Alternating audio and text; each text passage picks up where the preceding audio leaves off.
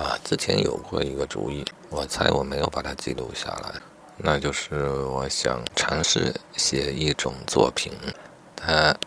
强调的是感性而没有什么尽量避免理性的成分。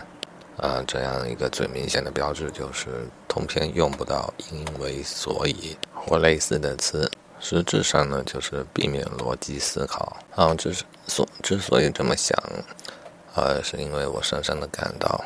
有许多人或每个人有许多场合，本来他就不是用逻辑的方式来思考的。总是有许多感性的人，也总是有许多感性的事情。对于感性，我们本可以不用到逻辑，那才是最自然的，也才是正确的。但是有太多的人混淆了二者的边界，啊，也有一部分人可能是故意混淆二者的边界。当谈到纯粹感性的内容的时候，假借逻辑的形式来说服自己或说服别人，这是一种伪逻辑。啊，今天隔着门听老婆在听的一个节目，关于育儿方面的，一二三四，因为所以，讲的头头是道。呃，有许多问题显然是感性的问题，我不太相信节目的作者真的认为这些问题都已经明了和简单的如同小学算术题一般。我的感觉就是，这样的节目总是反复的老生常谈一些大家都知道的事情，而那些真正难于理解、难于把控的部分呢？却往往一笔带过，而且用伪逻辑的形式，用了一些技巧，听上去形式挺正确的，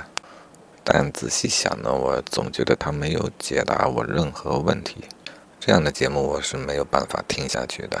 因为我自己也尝试过，可以说经常迫于压力去思考这一些问题，因为他们往往很紧迫，在家庭生活当中。凡心智健全的家长呢，都花费了相当可观的时间在这一类的事情上面，思考和实践呢，都未必会比所谓的育儿专家少多少。哎，我也不是说这一个方面就不可能有专家，只是觉得，但凡研究过这样的课题，不可能不知道这样的问题它的真实难度有多大。他绝不可能通过这样一档子娓娓道来的节目，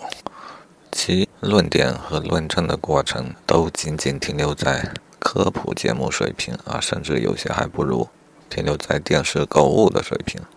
这样的一档子节目，他绝不可能解决这样明确的大难题。但作者还是这么做了，我相信他并非不知道这一点，相反的。他就是为了做节目而做节目，他主要的目的是为了迎合大部分的听众，让每个人在他的节目中似乎找到许多与自己的思想契合的部分的部分，然后就自己让人误以为找到共鸣，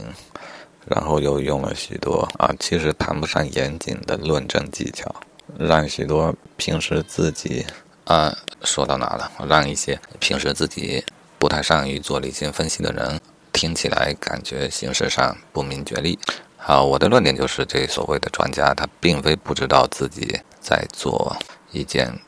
挺虚伪的事情，他这么做必然有功利方面的考虑。好，我这里再强调一遍，其实我很少对他人做出这样直接的一种批判。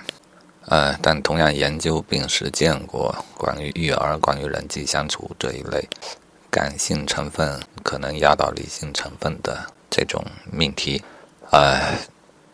都不可能不知道啊。这种命题的水是非常深的，也不能说完全不能用理性的方法去分析它。即便可以啊，对于这样的大命题，就类似于哥德巴赫猜想或四色定理，事实证明它不可能通过科普级的语言、民科的思想方式